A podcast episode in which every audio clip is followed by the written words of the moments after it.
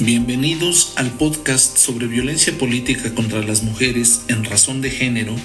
elaborado para el Diplomado en Comunicación con enfoque en Derechos Humanos y Género, impartido por la Universidad Nacional Autónoma de México. Para poder entrar en contexto, lo primero es definir qué es la violencia. Podemos decir que hay violencia cuando se emplea fuerza física o amenazas que impliquen peligro de perder la vida, la honra, la libertad, la salud o una parte considerable de los bienes del contratante, de su cónyuge, de sus ascendientes, de sus descendientes o de sus parientes colaterales dentro del segundo grado.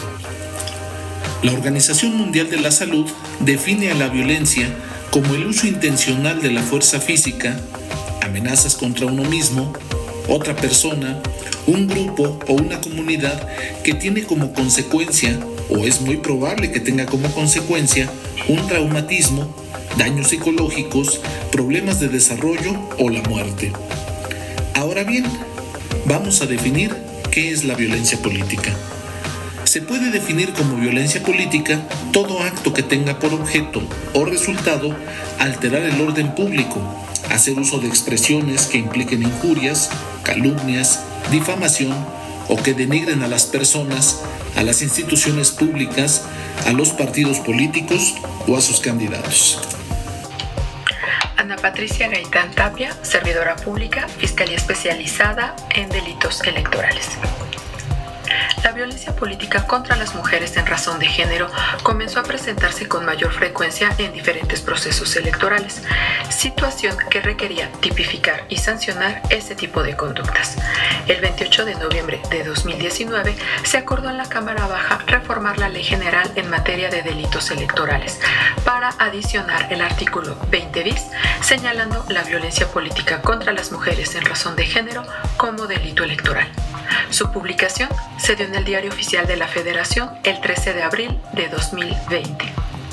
Se entiende como violencia política contra las mujeres en razón de género toda acción u omisión, incluida la tolerancia, basada en elementos de género y ejercida dentro de la esfera pública o privada que tengan por objeto o como resultado limitar, anular o menoscabar el ejercicio efectivo de los derechos políticos y electorales de una o varias mujeres, el acceso al pleno ejercicio de las atribuciones inherentes a su cargo, labor o actividad, el libre desarrollo de la función pública, la toma de decisiones, la libertad de organización, así como el acceso y ejercicio a las prerrogativas, tratándose de precandidaturas, candidaturas, funciones o cargos públicos del mismo tipo. El mencionado artículo 20 bis contiene 14 fracciones, cuyas sanciones van desde 50 hasta 300 días multa y de 1 a 6 años de prisión. Cuando estas conductas fueren cometidas por servidora o servidor público, persona funcionaria electoral, funcionaria partidista, aspirante a candidata independiente, precandidata o candidata, la pena se aumentará en un tercio. Cuando estas conductas fueren cometidas contra una mujer perteneciente a un pueblo o comunidad indígena, la pena se incrementará en una mitad. Finalmente, es importante resaltar que únicamente será violencia política contra las mujeres en razón de género cuando se vulneren los derechos político-electorales de una mujer. ¿Qué se entiende por género? Cuando hablamos de género, podemos decir que se refiere a las identidades, las funciones y los atributos constituidos socialmente de la mujer y el hombre, y al significado social y cultural que se atribuye a esas diferencias biológicas. Es el conjunto de atributos, representaciones y características socioculturales y políticas que la sociedad asigna a las personas de forma diferenciada como propias de hombres y mujeres. Se trata de una construcción sociocultural que varía en la historia y determina lo que es ser hombre y mujer en la sociedad. Si bien la mayoría de las personas nacen de sexo masculino o femenino, se les enseñan los comportamientos apropiados para varones y mujeres, en especial cómo deben interactuar con otros miembros del mismo sexo o del sexo opuesto en los hogares, las comunidades y los lugares de trabajo, y qué funciones o responsabilidades deben asumir en la sociedad. Dichas normas, relaciones y roles son, en muchos casos, fuente de estereotipos de género referidos como opiniones o perjuicios generalizados respecto de los atributos, características o funciones específicas asignadas a una persona determinada por su sexo o identidad. En ese contexto, es importante reconocer las identidades que no encajan en las categorías binarias de sexo masculino y sexo femenino, respetando la identidad de género de cada persona, entendida esta como la experiencia de género innata profundamente interna e individual de una persona que puede o no corresponder con la fisiología de la persona o su sexo al nacer. Incluye tanto el sentir personal del cuerpo, que puede implicar, si así lo decide, la modificación de la apariencia o función física por medios quirúrgicos, médicos u otros, así como otras expresiones de género que incluyen la vestimenta, la forma de hablar y los gestos. Es necesario tomar en cuenta que el sexo y el género conviven, además del contexto, con otras categorías sospechosas que pueden profundizar y agravar los efectos de la violencia. Por ello, debe tomarse en cuenta el elemento de interseccionalidad y transversalidad, es decir, si se trata de mujeres embarazadas, con algún grado de discapacidad, transexuales, transgénero, indígenas, adultas mayores, etc., pues esto implicará repercusiones distintas para cada víctima y una actuación específica de las autoridades. Con estos antecedentes ya podemos definir qué es la violencia de género. Pues bien, la Organización de las Naciones Unidas definió a la violencia de género como todo acto de violencia sexista que tiene como resultado posible o real un daño físico, sexual o psíquico, incluidas amenazas, coerción o la privación arbitraria de la libertad, ya sea que ocurra en la vida pública o privada. En las pasadas elecciones locales de Quintana Roo, Merced Ortiz Maya, servidor público del Ayuntamiento de Isla Mujeres, fue denunciado porque publicó en redes sociales el número celular de una precandidata del PAN a diputada local, asegurando que prestaba servicios sexuales. En la contienda electoral en curso, varias mujeres militantes de diferentes partidos han denunciado tratos discriminatorios, exigencia de dinero para comprar sus candidaturas, acciones para evitar su registro como candidatas, omisión de convocatorias e intimidaciones que las hicieron temer por sus vidas y las de su familia. Casos como estos y muchos más se han dado a conocer durante el primer año de vigencia del nuevo marco para el combate a la violencia política contra las mujeres en razón de género. Del 14 de abril de 2020 al 22 de marzo del 2021 fueron presentadas ante el INE 55 denuncias en esta materia.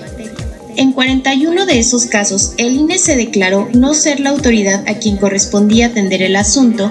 al tratarse de aspectos de la vida interna de partidos políticos, actos con incidencia local, actos discriminatorios sin incidencia política o actos de violencia institucional y no violencia política. Sin embargo, independientemente de la competencia, las autoridades que conocen los casos deben asegurarse de que la vida de las mujeres que denuncian no se encuentre en riesgo, pues es parte del sistema de protección implementado con la reforma. De las 55 denuncias, 30 fueron presentadas por las víctimas, quienes ejercían cargos como diputadas federales, militantes de un partido político, regidoras, senadoras, ciudadanas, funcionarias públicas estatales, aspirantes, precandidatas y candidatas a diferentes cargos de elección. Por lo anterior, es muy importante que en el marco normativo se hayan tipificado los delitos no solo durante la contienda electoral, sino también en la toma de posesión o en el ejercicio de un cargo político, público, de poder o de decisión, protegiendo así los derechos electorales y también los derechos políticos de las mujeres. Cabe resaltar que las mujeres que presentaron las quejas o denuncias también pertenecen a otros distintos grupos en situación de discriminación.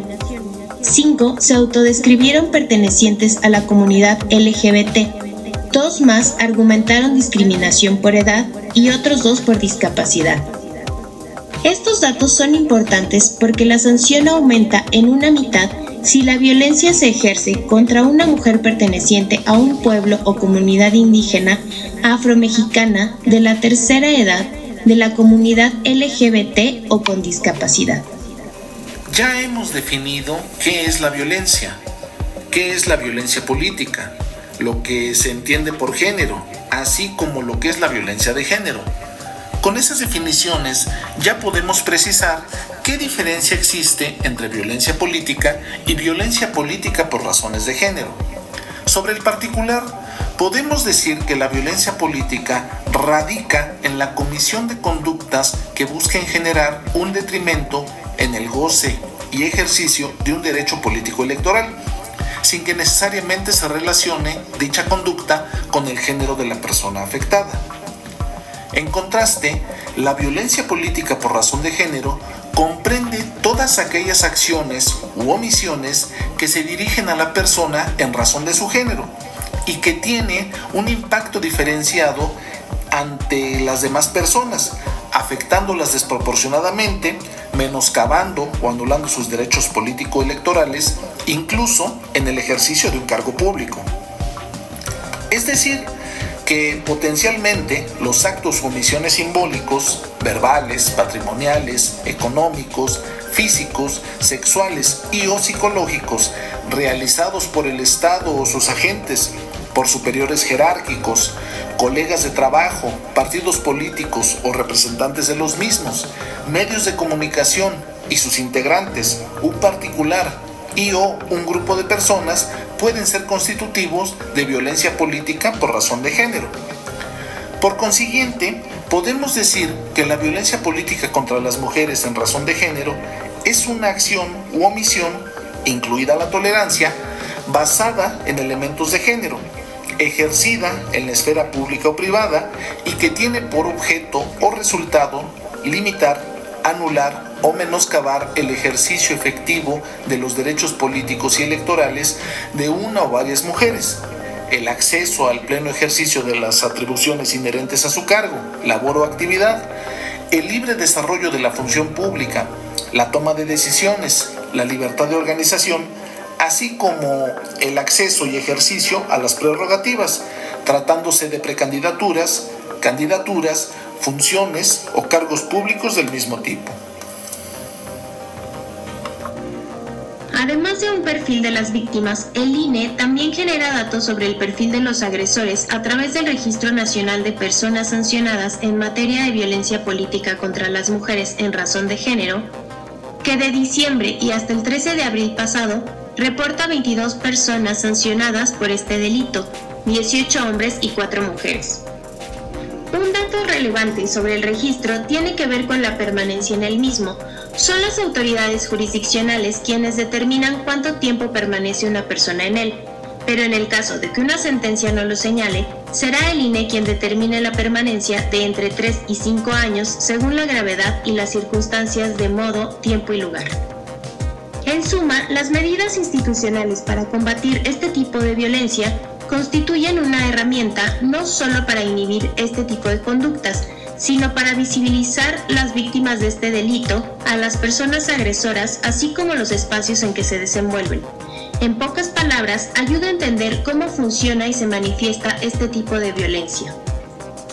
Los nuevos mecanismos institucionales también visibilizan las respuestas y soluciones que dan las distintas autoridades, ya sean electorales, jurisdiccionales, de partidos políticos u otras instancias, las cuales actualmente van más allá de las multas y sanciones penales y sus agravantes, ya que incluyen también la disculpa pública, la suspensión de propaganda que difunde estereotipos de género, la reducción de financiamiento público y la cancelación del registro en el caso de partidos políticos, así como la implementación de medidas para la reparación del daño a la víctima, por ejemplo, si fue destituida de manera indebida, que pueda ejercer nuevamente su cargo.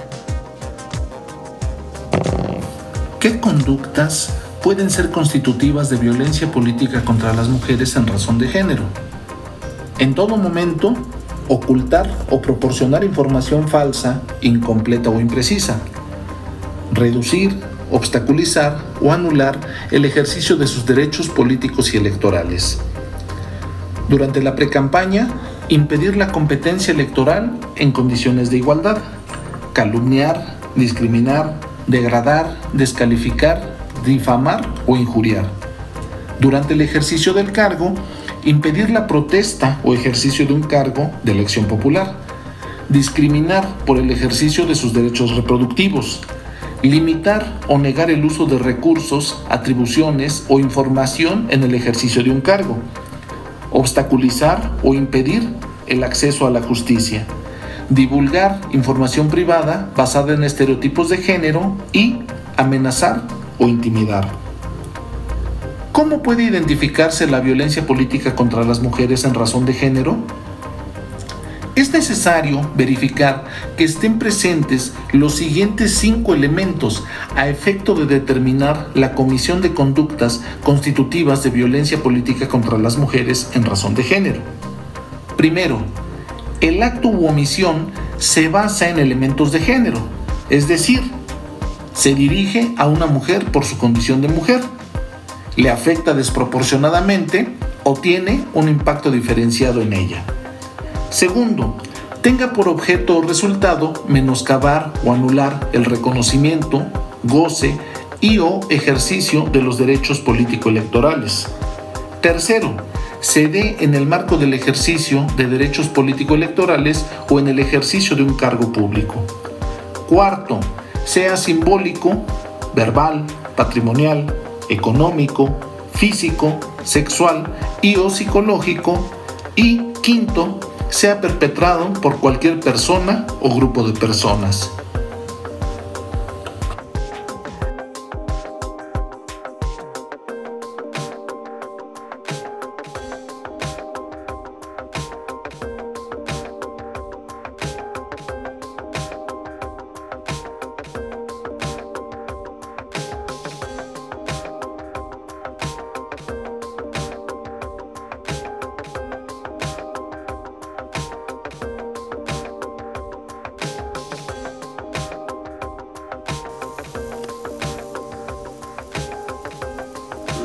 María del Refugio Camarena era regidora del Ayuntamiento de Zapotlanejo, Jalisco. En una sesión de cabildo en junio del 2020, cuestionó al presidente municipal sobre la inseguridad. ¿Por qué si varios ciudadanos a través de redes sociales preguntaban, él no les contestaba? El alcalde Héctor Álvarez Contreras, en lugar de referirse al tema de la inseguridad, respondió haciendo alusión a la hija de la funcionaria, diciéndole que andaba muy acelerada y que viera cómo ponía a su propia hija de seis años con esas preguntas. El Tribunal Electoral Estatal determinó que había existido violencia política de género en su contra.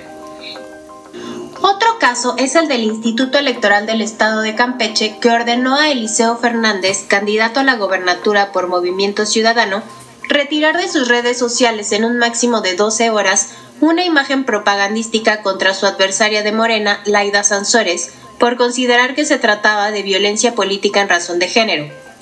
Es el fotomontaje de un boxeador arriba de un ring al que se le colocó una cabellera roja como la de Laida Sansores, con actitud de burla, arrogancia y cultura pro-patriarcal, escribiendo en su muro,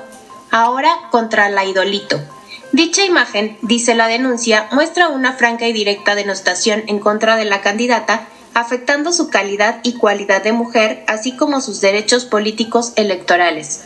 Se reclama que se ha distribuido esta propaganda política electoral utilizando estereotipos de género, mostrando con ellos violencia política simbólica, pues su objeto es menoscabar la imagen pública de Laida, dejándola en un estatus menor. En el caso de la concejala panista por la alcaldía Miguel Hidalgo, Leticia Ruiz de Teresa, denunció ante el Instituto Electoral de la Ciudad de México el mal uso de los recursos públicos por parte de otro concejal de su mismo partido por repartir despensas en plena pandemia, refirió que una semana antes de que el instituto admitiera su queja, el acusado contactó a su abogada vía redes sociales para advertirle que no deberían continuar con la denuncia. Una vez que fue admitida, fueron creadas cuentas en Twitter donde las amenazas directas se convirtieron en un sé dónde vives, las vamos a matar y se las va a llevar la ti El caso fue remitido al Tribunal Electoral de la Ciudad de México y se implementaron medidas cautelares. Además, se pidió el apoyo de la Policía Cibernética para dar seguimiento a las presuntas amenazas perpetradas en las redes sociales. Un caso más es la denuncia presentada por la diputada local morenista María de Lourdes Paz contra un ciudadano identificado como Carlos Esteban Jiménez Martínez, quien criticó el trabajo de la legisladora a través de una página denominada Iztacalco Me Gusta, en la que Lourdes Paz propuso vender cerveza tibia para desincentivar su consumo, llamándola Lady Chelas, propinándole diversos insultos y amenazas. Este caso también generó un procedimiento sancionador. Finalmente, en el marco del proceso interno del partido Morena para definir la candidatura a la alcaldía Cuauhtémoc durante febrero pasado, el ex aspirante Alejandro Rojas Díaz Durán subió un video a las redes sociales donde critica a la entonces diputada federal Dolores Padierna Luna por sus aspiraciones a gobernar la demarcación y su relación con el experredista René Bejarano Martínez, de quien es esposa. Padierna Luna interpuso una queja por violencia política en razón de género, la cual fue aceptada por el organismo y enviada al tribunal para su análisis, donde fueron ratificadas las medidas cautelares, además ordenaron el retiro inmediato de las publicaciones. Se trata de una mujer con una trayectoria añeja en la política mexicana, pero que hasta ahora pudo interponer una denuncia de manera formal por violencia en su contra por ser mujer.